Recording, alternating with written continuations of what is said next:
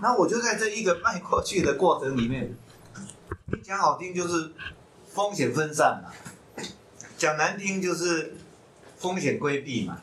所以最早的时候，本来经济学的原则非常简单嘛，高利润高风险嘛，那低利润低风险，那你自己要去银行就是要去做高低利润高低风险组合嘛。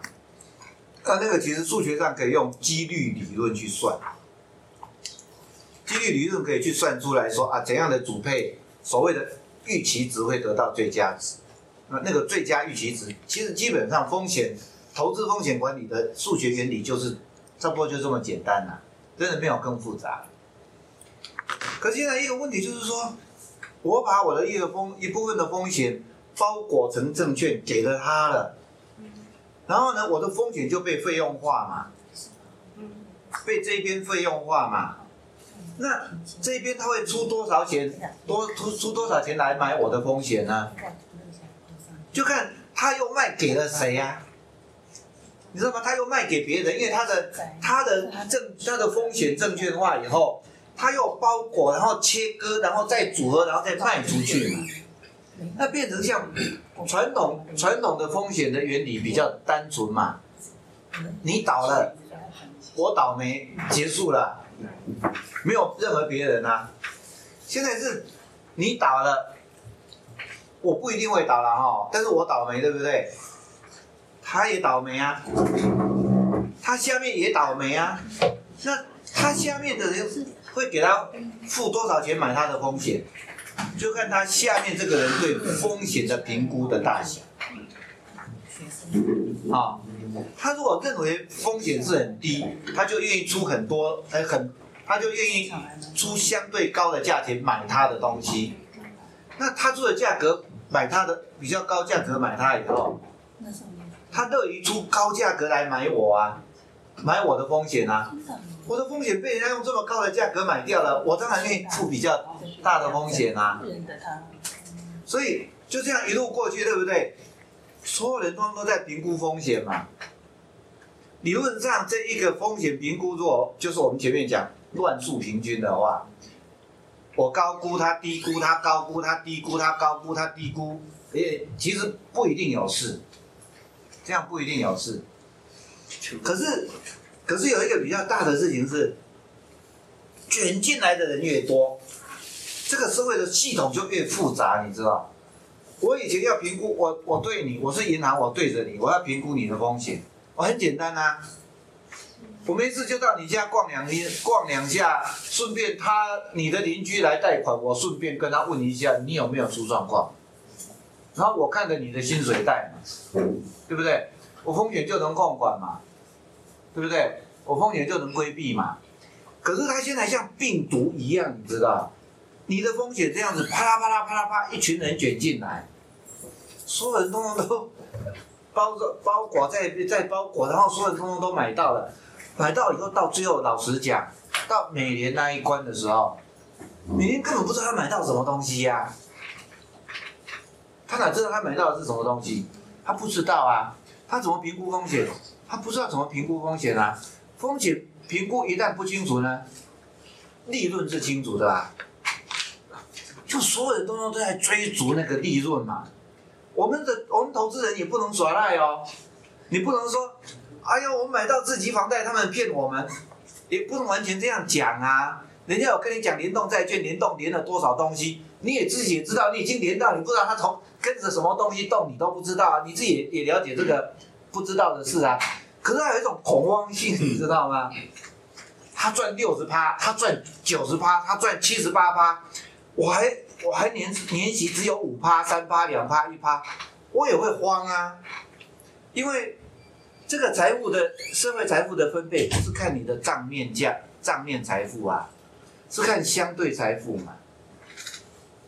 我们大家一样的受薪阶级，甚至大家都是同事，甚至同同一个阶层，同一年进来，同样考绩，每年都一样。可是你投资报酬率百分之八十，我投资报酬率百分之三十，然后就你买得起，你买房子，你有办房子被拆了，你有办法在旁边买一栋，我没有办法买。城市发达了，对不对？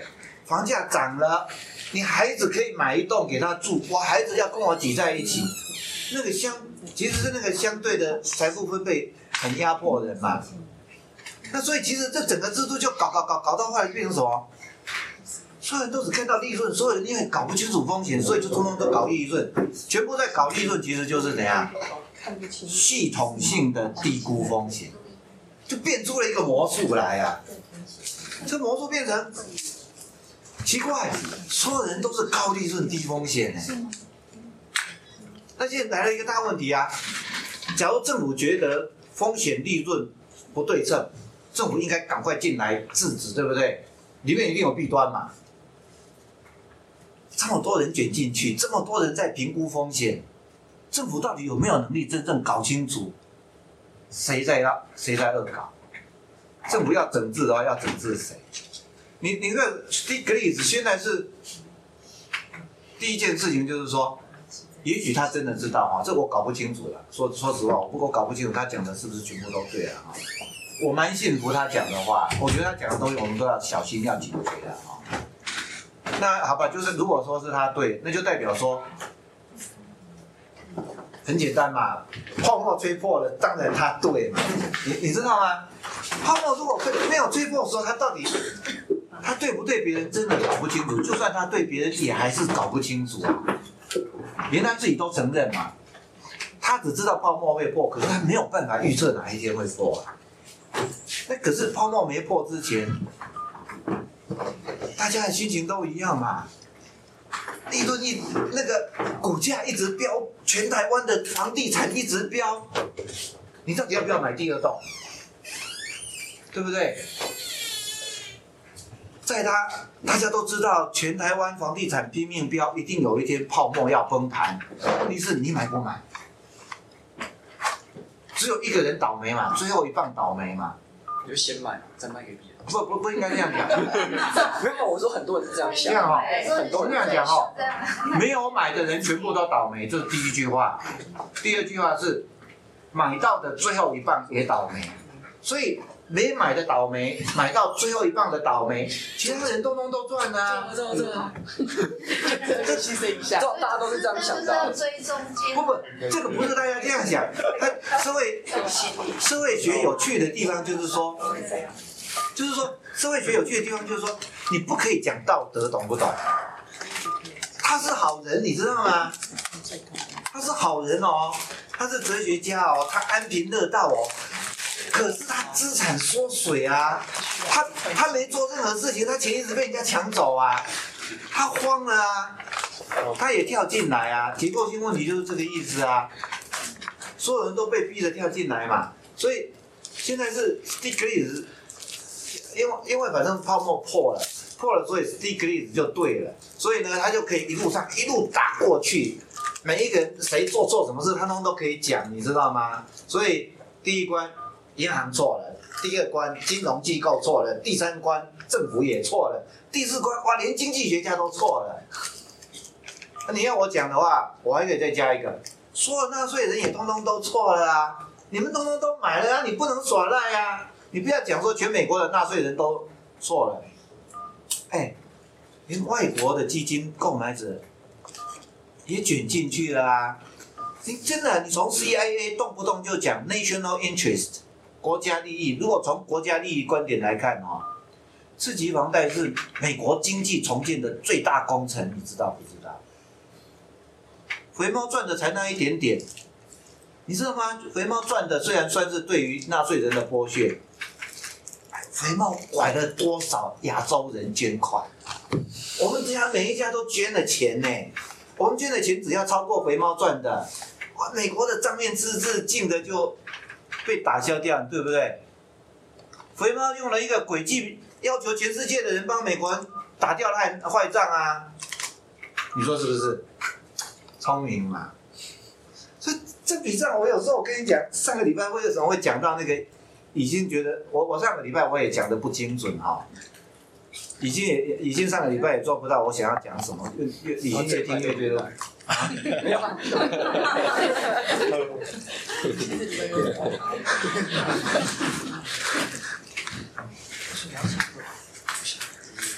我只是一直在想啊，我上个礼拜其实我举的例子不好啦。我说定价，用定价动力做例子很不好，我们不要谈定价啊。那后第三章有很多方法是不需要定价，但是我一直在想的事情就是说，官商勾结不可能没有底线，官商勾结哈，错的再离谱哈，总要在媒体上要能够硬凹成功。你知道底线就是要硬凹得过去，所以他总要有个模糊带，你知道就是说，除了 Stiglitz 看得出他错之外，别人看不出来，他总要有那一套。那可是 Stiglitz 的书一出来，就是他把它写的通通都错了啊！那我就很想听这个。好了，假如 Stiglitz 就是检方，其他人通通都是被告，检方已经。第一轮所有的这一个 accusation 全部都讲完，证据也都呈现出来了。那这个被告是坏蛋嘛？啊，一群坏蛋嘛？啊，可被告就是因为坏蛋，所以他有钱请律师嘛？律师就是出来硬凹的人嘛？我就很想听这个律师是怎么硬凹的啊？这律师一定有硬凹过，而且是不管对不对，至少媒体上糊弄得过去嘛？那一套是什么？大到政府不能让他倒，他就威胁政府，看你要不要钱。老师里头不是有些效果是两个互相，就是看来交，就是可能有两个效果嘛。一个效果大的话会是他这边赢，另外一个效果大的话是自由派赢，那边就可以熬很多了。因为怎么算的结果会巧颠倒，就是他有输，不是有些是这种辩论嘛？就是他觉得哪个效果？你看我刚刚那样子，我刚刚在解释那个大家玩这个游戏，大家这样玩了一圈，对不对？你有没有发现，这样玩了一圈下来以后，所有人都是共犯。我我觉我我觉得他有办法玩这么，他有办法玩那么久，第一个前面都打不死，就是因为所有人都在共犯里头，因为那个风险结构性的被低被低估了。可是我觉得史蒂克这一本书最有价值的地方，在解释一个东西。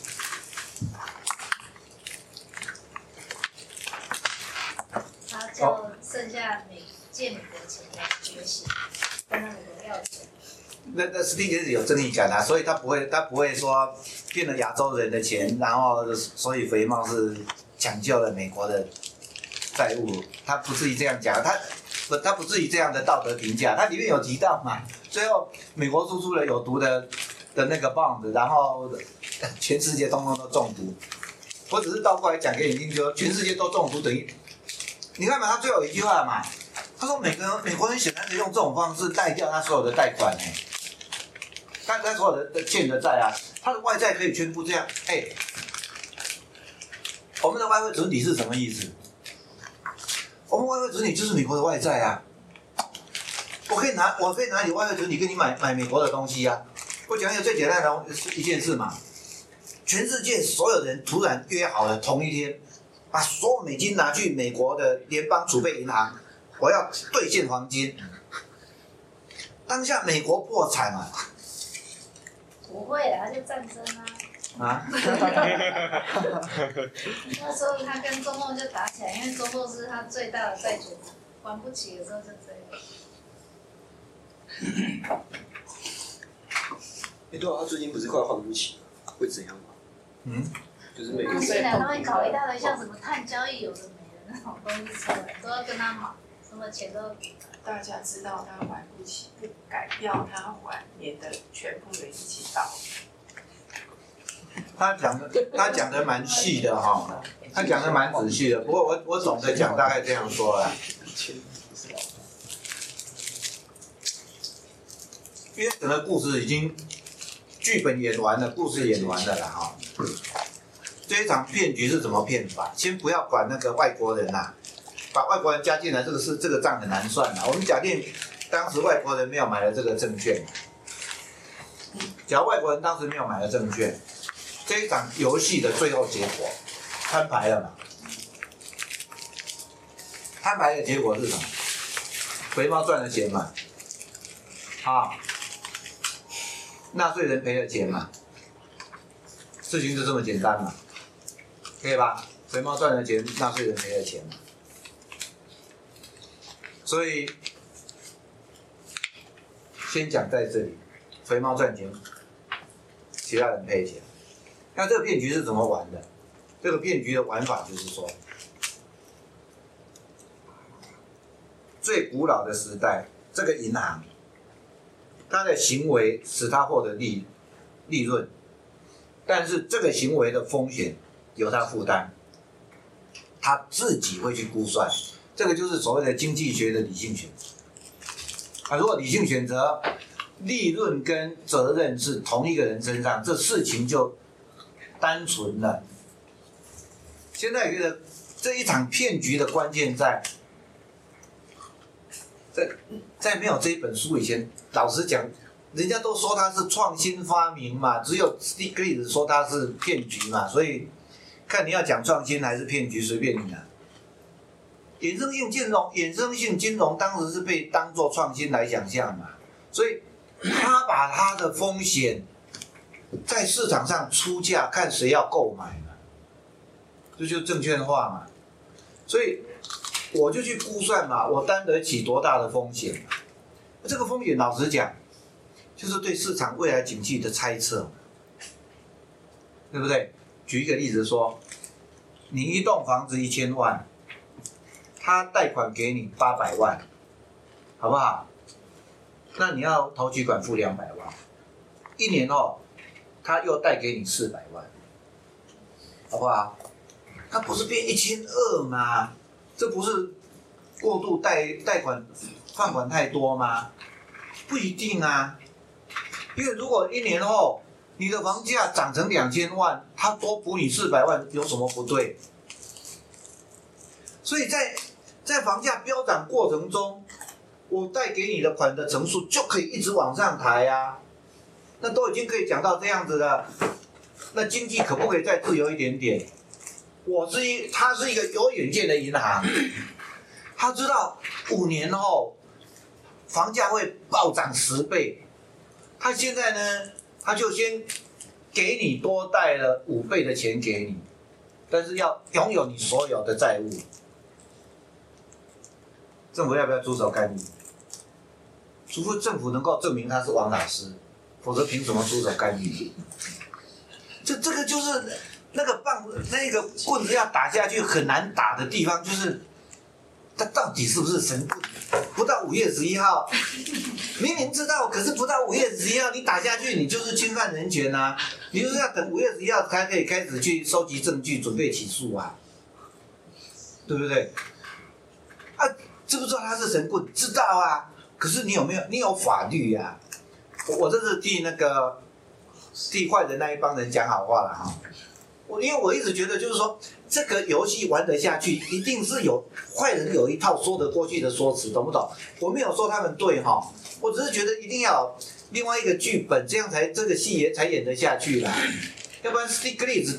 当过克林顿的首席经济顾问斯蒂格利斯跳出来，一棒子全部都打死掉，那可能让他玩到这么大，对不对？好，所以所以他到底有没有高估风险？斯蒂格利就不跟你谈这件事。斯蒂格利说，反正他的后风险后面有人承担。他看到的是什么？他看到的是每贷款一次，他就收到费用。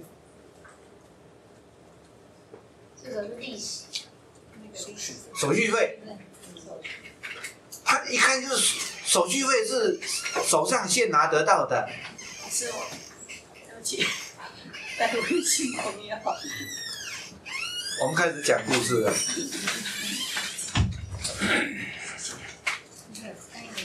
简直是比欧德华第二。他是他是我上个礼呃上上礼拜在车站认识，然后我告诉他，不会不会是刘德华的弟弟吧？他是那个台大研究所。啊，最后一个学校是台大研究所。多借我一些啊，我的电脑。所以。我我还是要先替坏人讲这一段话，叫做不管他超贷了多少，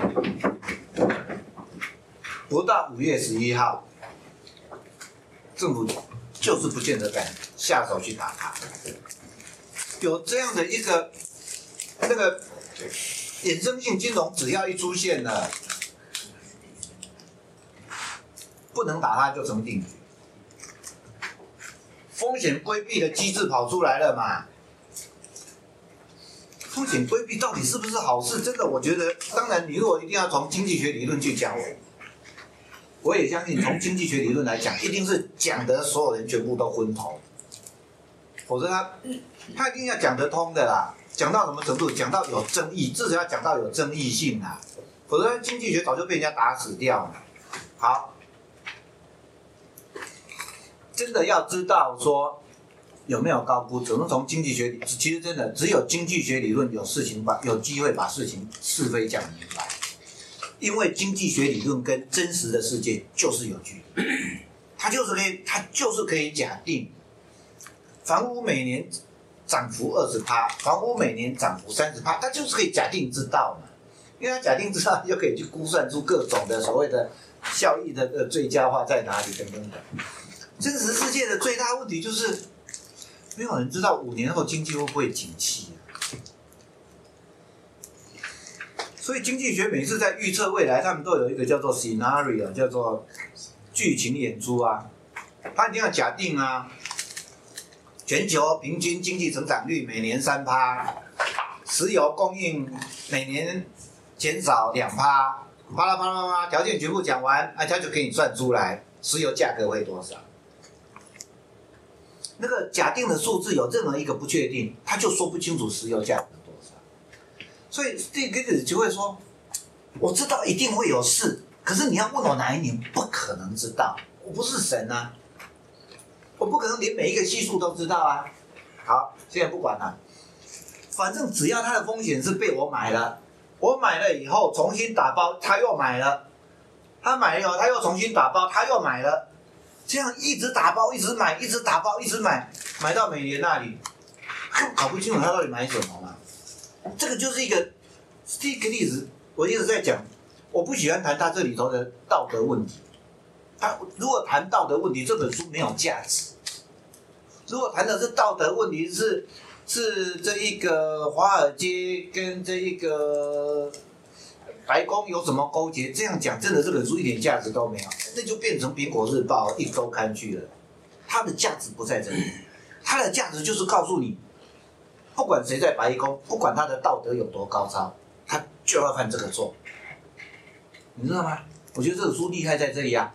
所以你看嘛，所以我们就开始演这一个版本嘛啊，包包包包包包到他那里了，包到他那里根本不知道风险是什么，因为他连他买什么他都不知道啊。理论上他知道，他到他那个经基金经到，就算他是基金经理人好了，他是个基金经理人上面包了那么多东西，怎么知道呢？而且他还只是基金，他还不见得是基金经理人呢，他搞不好是那个台新银行的专员呐，他只是专员呐，专员当然只能跟你讲什么。过去三个月来，哦，那个利润一直涨，一直涨，获利一直涨啊，是啊。为什么有人喜欢买股票？股票有一个明确的公司在那里，对不对？我可以去考察，我可以去访问，我可以问他的厂商，我有足够资讯嘛？你你衍生金衍生性金融包到这种程度，谁知道风险？当风险不知道的时候。所有人都只看利润、获利。既然只看获利，一定是什么？追逐高利嘛。既然追逐高利，一定是什么？追逐高风险嘛。但是看不到啊。然后还有更棒的一件事，这个理论是这样讲的：如果你倒了，损失一千万，因为你的风险这样子全部包过去了，你的风险。你可以说它叫做被稀释掉，你 讲难听就是说你的风险变成病毒传遍了这一间教室，好不好？那你是个大坏蛋。可是换个方式说，你的风险被全教室的一百个人稀释掉了，好不好？所以你一个人倒了一千万，很可怜哦。这个银行本来会跟着倒哦，可是因为被稀释掉了。没有，我觉得没有稀释掉，就是它反而是加重。有稀释掉。我告诉你，我等一下再跟你讲什什么时候稀释，什么时候不稀释。因为如果只有你倒了，我们就稀释掉，好不好？每个人赔十万块，这个银行不倒啊，对社会稳定性非常有贡献。但是实际例子就是说，当这一个风险是局部性风险的时候，你把它给分散出去，问题不大。但如果你是一个全面性风险呢，它就来了。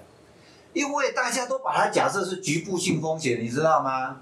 倒的时候就是啊，这个辉瑞药厂倒了，辉瑞药厂的股民通通都被拯救了，可以吧？Microsoft 倒了，所有股民全部都被拯救了。哎，如果局部局部倒掉，它的功能是这样子的功能啊。但是就因为 大家都觉得风险会被稀释，对不对？所以变成是整个结构性的在鼓励大家低估风险，有恃无恐嘛，对不对？好，所以发生什么故事呢？本来你们两个的交易里头，他要承担风险是一八百万啊，因为他只带八百万给你啊。可是因为他的风险被所有人稀释掉，他胆子就大了哦。他玩两千万呢，我跟他买了两千万风险，因为后面有一群人在顶着哦。我玩更大，我玩四千万，所以这个是更糟糕了，你知道吗？第一步的扩大风险危机就是两千万，因为所有人通通都低估风险，所以全被所有人都加码哎，所有人在把风险扩大，这就已经很很惨了，对不对？再往下来更更严重。当有一个全面性的不景气的时候，哇，没得逃了！全面性不景气，所有人全部都波波及在内了，对不对？这个时候就出一个问题，还是一样，最后一棒倒霉。你看哦，银行手续费赚到就赚到。他手续费真的赚到，真的助贷了啊！银行不用渡出来啊，所有风险真的是其他人把它分摊掉了啊！这么聪明的银行总经理，该不该拿奖金？拿，他拿走了啊！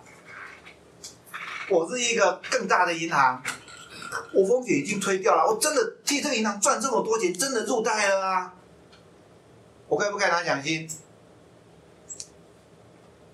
该啊，我我我在讲的故事就是说，他是看不到的地方是个骗局，看得到的地方至少熬得过去嘛。他是更大的基金了，哇，他要赚更多了。你说这个肥猫该不该拿钱？越玩越大，玩越大的赚越多。到了每年那个地方。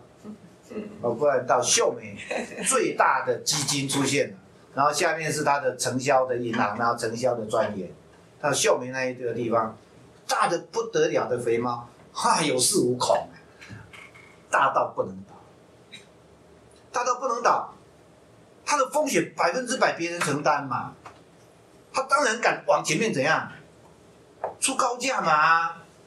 他的风险是别人在担的，他当然出很高的价嘛，他没有风险啊，他买我风险，他当然敢出很高价嘛，他一出高价，他就出高价，他就把我们所有的人的价码全部都拉高，结果我们所有人价码一拉高，他就真的敢承担两千万风险，所以它是一个系统性的、结构性的鼓励所有的人去低估风险。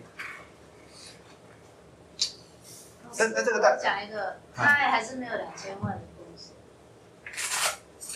因为每一个买基金哦，他他他那一大堆什么什么基金投资什么要有风险，所以要是赔钱，银行也不管你，因为你要承自己承买的人要承担那个风险，所以在银行银行还是不赔钱，还是买他基金的赔钱。所以在法律上他也很容易逃掉。他说有啊，你当初有欠这个，你要买基金单，密密麻麻一张。所以反正所以这次有后后面有讲到说，包括银行、传统银行跟投资银行应该是要分开。对，要分开这次的。事情包括就是说，很多银行自营商也买了自己就是他认为的风险期的产品，所以导致这个事情才会像滚雪球这么大。那所以他后面有讲到说，要分开。投资银行跟传统银行要分开。它它的一个系统性问题就是风险跟获利脱表面上脱钩了嘛，其实不是表面上脱钩，是真的脱钩了啊，就推卸责任呐、你呢？你到底付不付付不付得起贷款，你都不管，人家给你钱你就收进去了，所以你耍赖嘛。他呢，他不好好管你的偿款偿款能力，他反正就买了，因为我会替他扛嘛，他耍赖嘛。我们一路耍耍赖赖到秀梅那里去，秀梅就赖说小布希总统会买账，小布希总统就笃定了，我只要恐吓所有的纳税人，说国家不拿钱，经济会大萧条崩溃，所有人都会失业，哇，所有人就知道买账啊，所以他鼓励的这样一种不负责任的这一种风气。这个不负责任的风气，从经济学的结构来讲，因为风险是被低估的，所以呢，那个风险就变成一个很奇怪。我们传统的几率学概念在讲的都是没有时间概念，没有时间概念叫做什么？叫做当下报，不是现世报，是当下立即报。这个衍生性金融玩出了一套把戏来，叫做什么？不是不报，时候未到。哇，那更开心啦！那个风险通通都不报，通通都延风险延后出现，说人更玩的更大啊！这个月的风险，下个月的风险，通通都不管，就这样一直累积、累积、累积，累积到 Stiglitz 就是看到这个结构，所以他一看还没有报，我管你参数系数是多少，什么都不管，他就知道这整个结构性逼迫他总有一天要报，而且报的时候一定报的非常非常的大。问题是。还没有报之前，Stiglitz 就讲这种话，Stiglitz 就变王老师啊。这这个问题麻烦在这里，王老师要等五月十一号才会变神棍嘛？五月十一号之前，说我骂他人都是神棍啊。那你你你这个政府怎么办？你看哦，政府也有一个结构性的问题在那里哈、你不能就是我们谈这一个话题，就是一定要谈讲一个原则。你不能用道德谴责，社会科学的最基本的一个立场，社会科学不讲道德，懂不懂？讲结构性问题，所有的人都是迫于形势的无奈。我我不是说这个人回到家里没有道德问题，好不好？回到家里他有道德问题，可是所有人都是人在江湖，身不由己，这个才叫社会学。社会学是讲的是那个身不由己的那一个部分，社会科学啊。我跟故意刚刚把这个模糊地带故意把它讲的模糊掉。现在来了，你是白宫首席经济学顾问，就算是 Stiglitz，好不好？就算他在 Clinton 那里，就算他主张一定要打，Clinton 怎么打得下去？因为气泡没吹破之前，谁最早有把握说这个是个气泡？资讯最足的人知道，资讯最足只有两个人嘛，一个就是那个最大的肥猫嘛，一个就是白宫嘛，对不对？但是你要知道一件事哦，没有百分之百的证据，白宫一出手，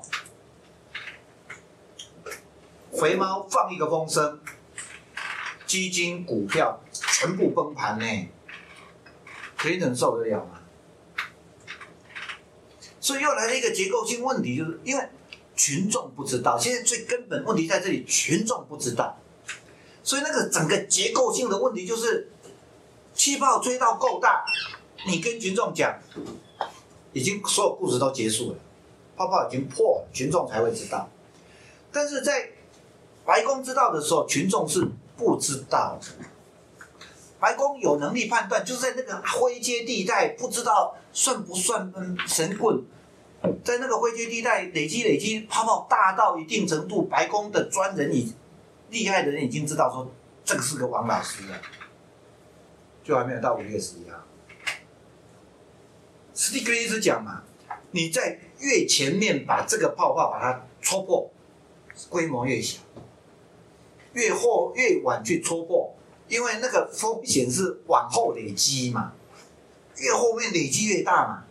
越前面就把它戳破，但那个规模就越小，政府要付的钱，纳税人要付的钱就越少。问题是，钱只要不够大就不能戳破。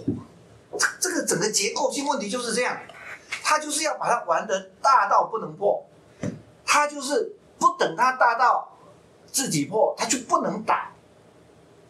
所以就他也还好啊，四年一任。小布希当然是在那边等啊，可不可以等我离开白宫的时候，我只要挨过去了，没事的啦。甚至我不用挨八年啊，我只要挨过四年，白宫就是我的，我就做八年啊。是另外一个结构性问题嘛，所以这个就是在跟我们讲一件事，一定吹泡泡。一定越追越大，一定所有人都是尽量不处理，一定最后是大到非破不可的时候才会破，然后你破的时候一定是全民的，然后故事结束的时候，必然是有人得得利，有人受害，资讯充足的人得利，资讯不足的人受害，其实就这么简单。资讯这样讲的太复杂，我待会再回来讲这个故事，你们稍微忍耐一下。我插个话题，做一个比喻，这样你们会比较容易懂。会吗？不要，我还是先不要插过去。我我现在好，所以有一群人得利，得利是谁？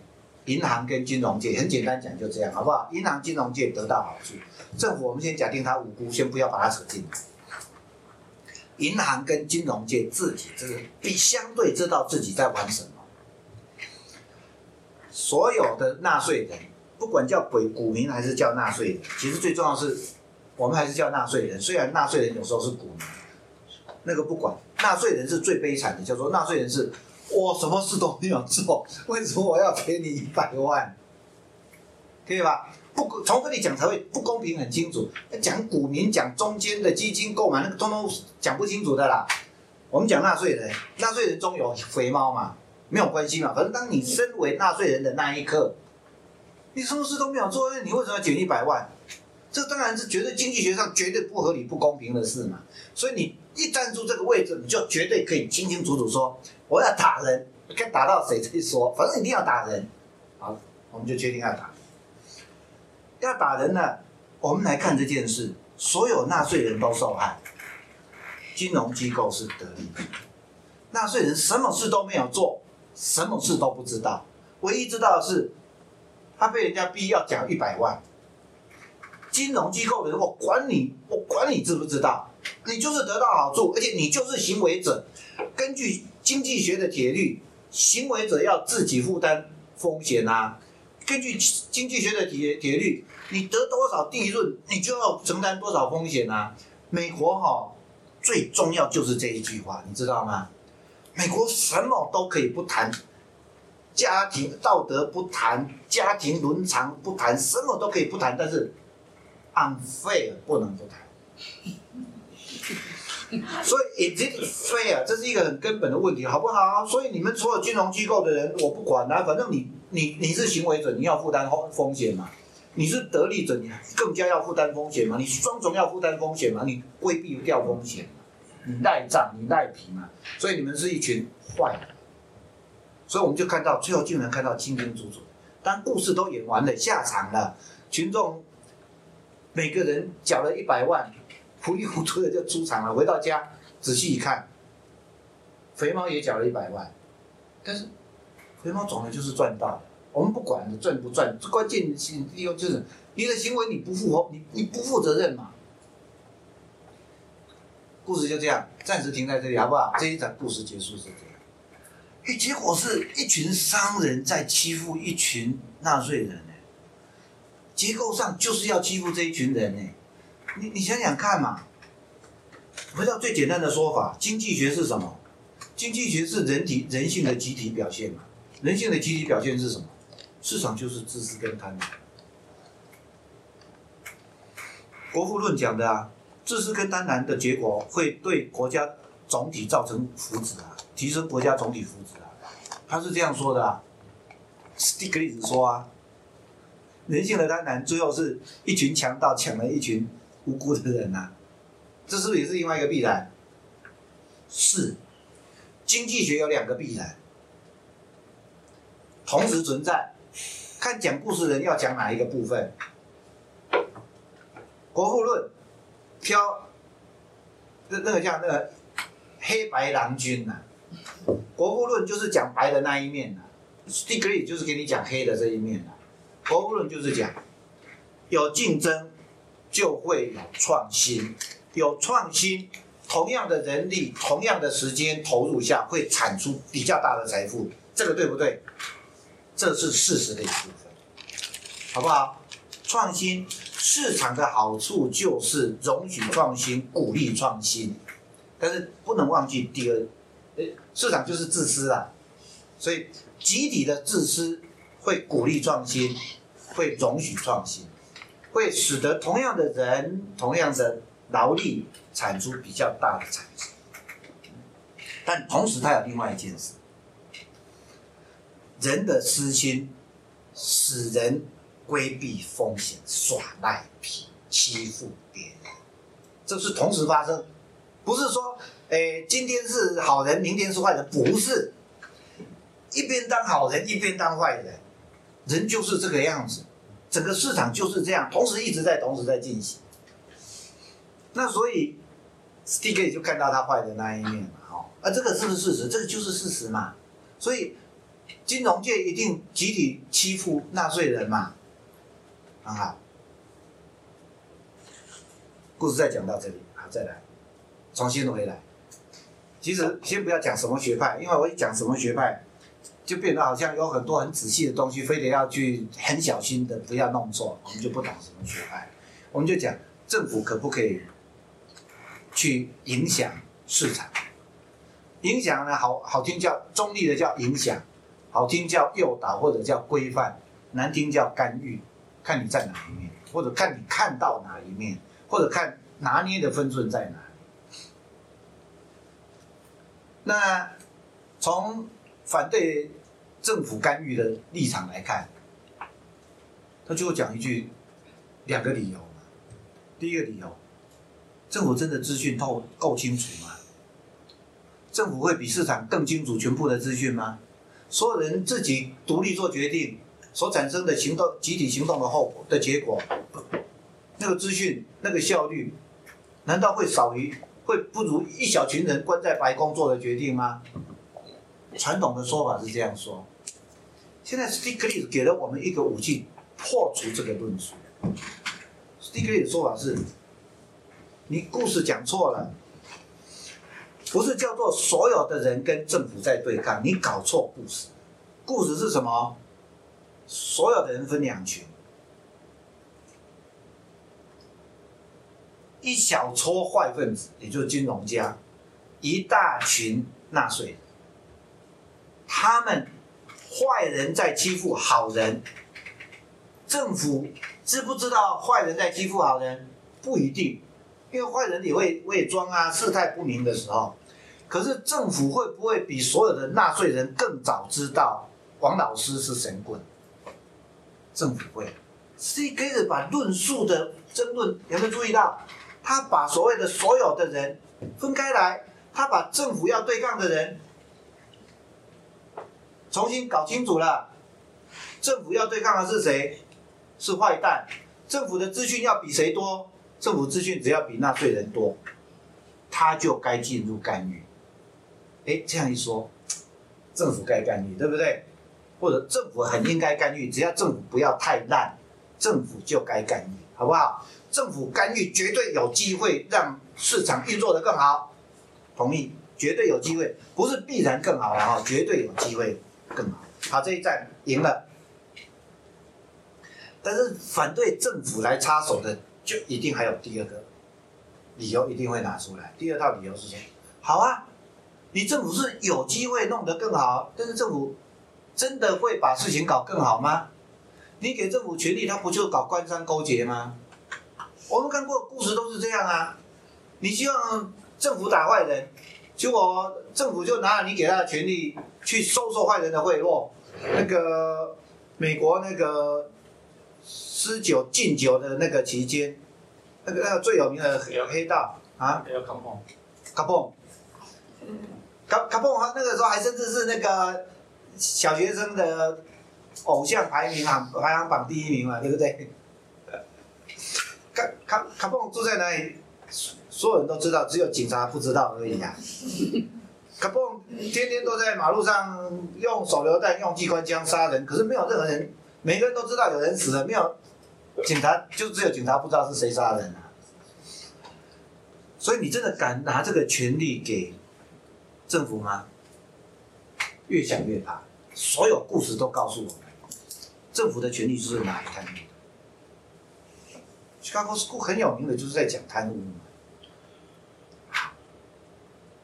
这下又被讲一句，即使政府有能力来来管，有机会做得更好，实际上就是会把事情搞得更不好。怎么办？我也啊？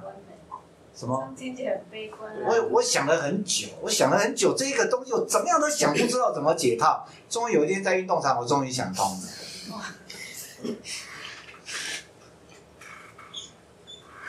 记得纳税人有两个身份，一个叫纳税人，也就是人家告诉你 你要赔一百万，万一撒在那里，我又没有去赌博，为什么要赔一百万？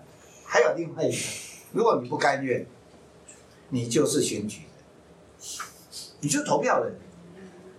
还没完，你听我讲下去。我跟你讲，都不满意。我我等一下在在讲这个故事之前，我我先换一个故事讲给你听。我换一个故事讲给你听哈。你你看嘛，我们把这个故事先讲一下。现在选民被逼迫一件事，你只有两个选择，一个选择给政府权力，要求他打坏人，同时你监督政府。哦，你觉得很累，那你就不要。我不管你要不要，反正你你你你有几个选择：一选择你给政府权力，啊，你不要管他，让他去贪污。第一个选项，这个最轻松嘛。第二个选项，你给政府权力，你监督他，叫他不可以跟坏人站在一起，那他就会去打坏人，好不好？所以第二个选项你监督，第三个选项，你觉得监督还是太累了，给他权力他又贪污，那我不要政府可以，但是答案不是这样。你如果不要政府，你就是选择坏人打你。这本书整个结构在跟你讲这个事嘛。你要小而美的政府，政府一小就不美，还有什么小而美的政府？政府一小，讲西部故事给你听，你就会全部恍然大悟。现在西部有一个小小的镇，这个镇有一群善良的百姓。有一天来了，不要那么多个，来一个大坏蛋。拿着枪，马路上到处杀人。你们大家只能决定要不要选一个警长，选一个警长，然后你们就通通都去种田。那个警长就问他，不过他就找跑去找警长，来，你是要三七天做五还是五五对拆？一拆，他就跟警长两个就变坏，两个坏人。要不然就是怎么办？你就要回来，把警长罢黜掉，重新再选一个警长。故事讲那个次级风态，讲的非常非常复杂。其实这里头的故事讲起来非常简单，就是一个简单的西部故事。你要不要选警？你要不你要你要不要选警长？你选了警长以后，你要不要监督他？就这样，整个结构性，人就是贪婪。只有当有政府的时候，贪婪的心才会被节制。所以。不要只讲市场，社会就是有市场和政府合起来，政府就是节制人的贪婪。当人的贪婪被节制了，市场就只剩下一个功能，叫做创新。啊，这个就是社会学最棒的事，叫做什么？没有良心，冷酷无情，波会波把赛，它就是讲真理，就是铁律。你喜欢，它是这样；你不喜欢，它还是这样。事情就这么简单。人就贪婪，人贪婪就会搞鬼，搞鬼需要政府，政府需要监督，有监督下，政府就会节制坏人，坏人就比较没那么贪婪。但是这个不贪没办法贪婪的坏人还是贪心，那他就只好靠创新。故事就这样，我我我看到的故事就这样。就就是，呃，我我前一阵子有看一本书啊，是讲行为经济学的，叫那个谁说人是理性的？它里面有提到说，为什么这个世代这件事情，其实有一个刚刚老师有提到，就是说它里面有讲到一个一个，因为他是心理系的老师，那个那个那个作者是心理系跟念过这个 MBA 这种的，就就是那个也是一个犹太人，他说有做一个做一个实验。就比如说我们现在这一群的学生考试，啊，然后就考卷发下来，呃，总共写十题，然后考完了呢，啊，我说第一组啊，对，有两组，一组是一组是正常，一组是对照组。第一组就是说发下来考卷写完了，啊，十题，然后写完了，然后对答案，你自己对，自己改，好，门口有个助教，你跟他讲说你对几题，他给你几块钱。，OK。第一组啊，然后就是结果发现这一组的人绝大部分都很诚实，就是说，比如说他对几题，他就跟那个助教据实以报，而且哦，他就讲，你对完答案前面有个碎纸机，你就可以就消灭证据，就对了。然后另外一组呢，OK，门口这个助教不是给你现金，给你一个代币，你过一百公尺后再去换现金，其实这个行为是一样的，最后的结果是一样的，可是发现说换代币这一组作弊的几率大大的提升了。所以其实他在讲说这是次贷方案，就是为什么这件事情会搞到这个样子？因为其实很多东西就是老师刚刚讲说，这个包装这件事情，包装这件事情，其实你呃，我比较就说有些事情，我觉得不是说银行界的人一定是坏人，我我倒不是这么认为，而是说。他们在在做这件事情的，透过类似这种这种的自我催眠，把这件事的罪恶感降低。我我相信他们没有一开始那些设计这个这个 package 的人，没有一开始说我要把这个国家搞倒。我相信没有任何一个一个银行的这个这个这个基金经理是这样去去想。可是就是说，在这样的一个过程中，他们不知不觉的说，这个这个把自己的罪恶感降低，同时在这当中风险变大，他们不知道，所以是。这样的一个来解释说人的这种，他那本书基本上来讲一些人的那种不理性的行为在经济上所造成的一些影响，所以他是这样在解释说为什么会有类似这样的行为发生，而且这种行为肯定是还会不断的在发生，只要有类似这种代币这种行为在在这个市面上有。其实我刚刚不是因为因为因为要简化，所以我只能讲坏人，但是实际的第一个我最早的那个版本讲的不是坏人嘛，对不对？讲的是什么？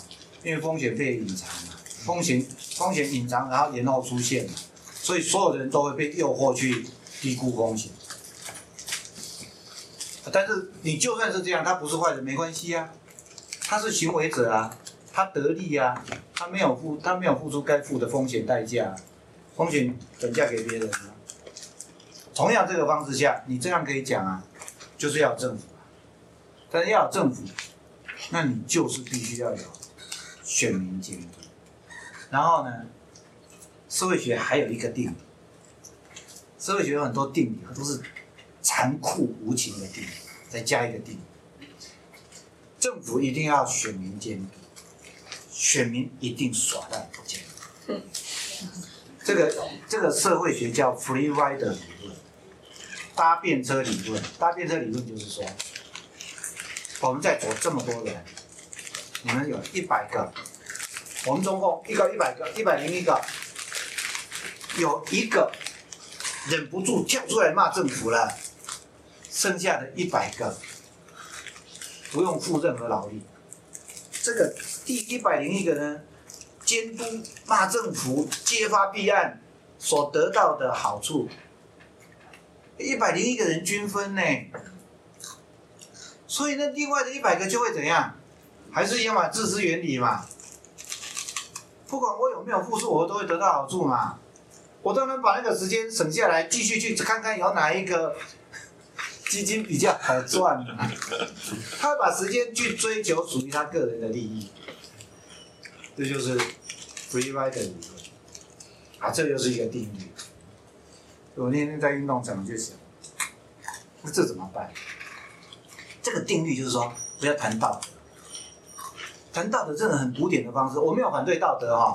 你看嘛，我喜欢写影评，就表示我很喜欢道德嘛。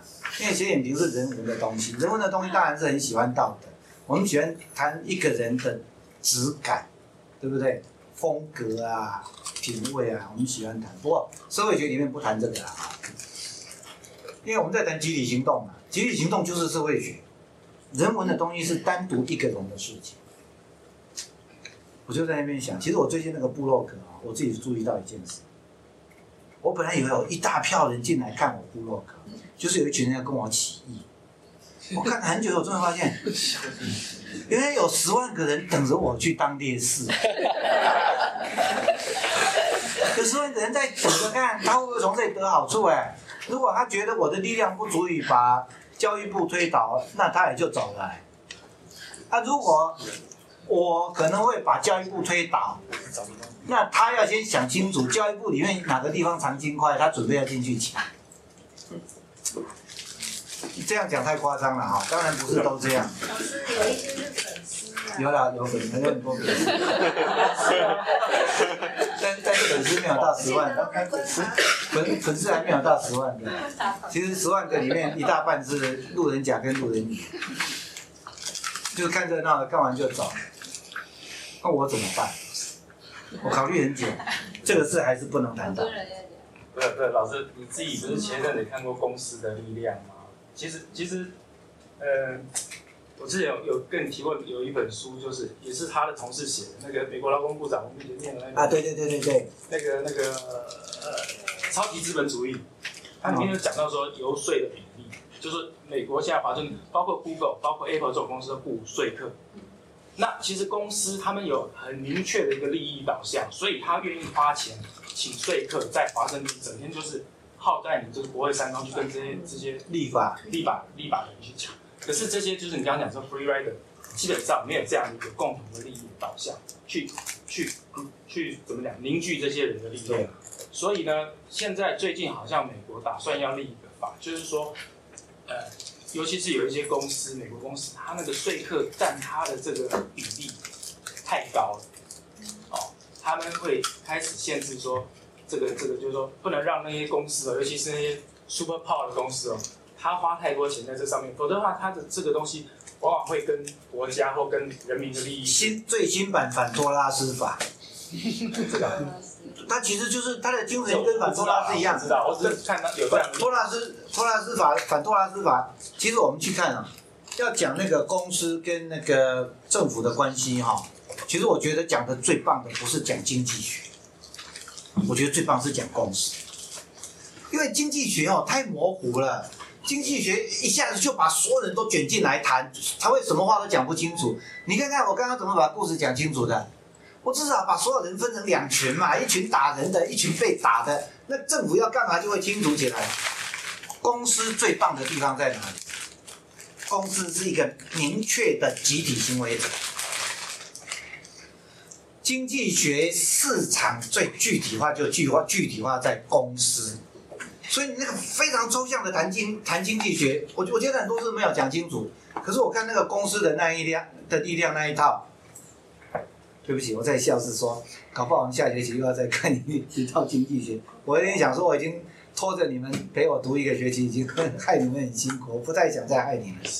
不过我我看的那个，我看那个公司力量，我觉得其实我觉得他找到一个很棒的位置讲故事。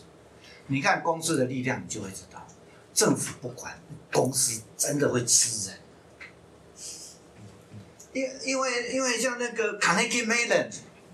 你不要以为卡内基梅人没有道德哦，非常虔诚的教徒。不，他说他不是教徒，所有行为通通都是课文教派的道德标准。三十岁以前读你所有能读的书，那么几十岁以前赚你能赚的所有的钱，然后最后三分之一的时间，把你的钱做最好的应用，也就是捐出去。然后那个石油大王那个洛克菲勒，然后这两个人玩什么把戏？全部玩并购，玩并购，通过并购扩大它的利润。我们要公司的目的是什么？哎，这就是那一套没有讲得够清楚。我们要公司的目的是要什么？我们要公司发挥自私的好处，创新。创造更有效率的制造方法，创造更有更好用的东西，创造更好的行销手段，指这些东西嘛。我们希望公司去发挥这一些东西，但是因为公司它的目的并不在于创造价值，公司的目的在创造利润，利润有两端，一端是创造售价。另外一端降低成本，好，创造售价经常是经常是创新，但是创造售价也可以靠垄断，就是好的坏的，就是一直都是它的目的，它都它都是它的选项，降低成本。可以是靠创新，可以靠耍赖，然后你看那个那个 Carnegie Mellon 跟 Rockefeller。公司法的发展史最有趣。你从公司法是为什么一个法又一个法又一个法发展出来，你才会清清楚楚看到市场的行为模式是什么。根本不是经济学讲的那么样子的抽象的东西，一看公司就很清楚。这个最有道，哎，洛克菲勒跟那个卡内基梅人都是非常严格的新教徒的伦理哦。非常恪守严谨的人啊，他们创造利润的方式都是不择手段。就我们所谓的血汗工厂，所谓的 race to the bottom，通通都是他们那个时候创造出来的模式啊。因为他们用那个模式，让美国人到了被剥削到受不了。你看，我又讲了一次了，是不是坏蛋跟善良百姓的故事又演了一次？像不西部故事嘛，换换换在钢铁厂跟炼油厂里面来演而已嘛，名字换了嘛，换大老板嘛，拿的不是枪嘛，拿的是钱嘛，穿的不是牛仔裤，穿的是西装嘛，那他们那个时候就是剥削到实在不行了，所以才出现了反托拉斯法。反托拉斯法在美国的宪法基础是什么？公平竞争，fairness，大到人家无法跟他公平竞争，不是说无法创新哦，是用公平竞争这个概念来谈这件事。Microsoft、Netscape 硬是被切出去，用的是什么？反托拉斯法。Microsoft 说我没有垄断呐，我完全是靠创新呐。哇，这下更难、更难、更难玩下去。他真的不是靠垄断，他不是靠那一种并购人家的公司来垄断，他是靠创新，他是靠技术壁垒的创新、专利的壁垒的垄断。结果你看，这对国会是一个很大挑战。美国的国会最后终于决定，不行，你违反公平竞争，硬把它切割成两块。你刚刚讲的其实就是故事的延伸，所所以。去看那个公司法发展史，我觉得假如有人再来写一部书哈，公司法发展史，你会更清楚的看到，开玩笑，公司可以不给他规范，他永远都在想新的办法，玩歪头脑，玩鬼把戏。创新其中一部分就是玩这个，不是创新，创新就是什么都有嘛，你不规范他就用嘛。所以不能没有政府。一定要监督，一定只有少数人监督，绝对不要用道德谴责，你最后只好换一个非常人文的方式来理解这件事，非常美学的方式理解这件事，叫做有些人有公德心，有些人会挺身而出，这是他的天分。不要再去讲道德了，讲讲没有用嘛，那不出来就不出来嘛。所以你看他那个不肯站出来，不要气愤，只能说他没有那个天分。我觉得这是最真实的事，懂不懂？做参与运动要有这样子的一种。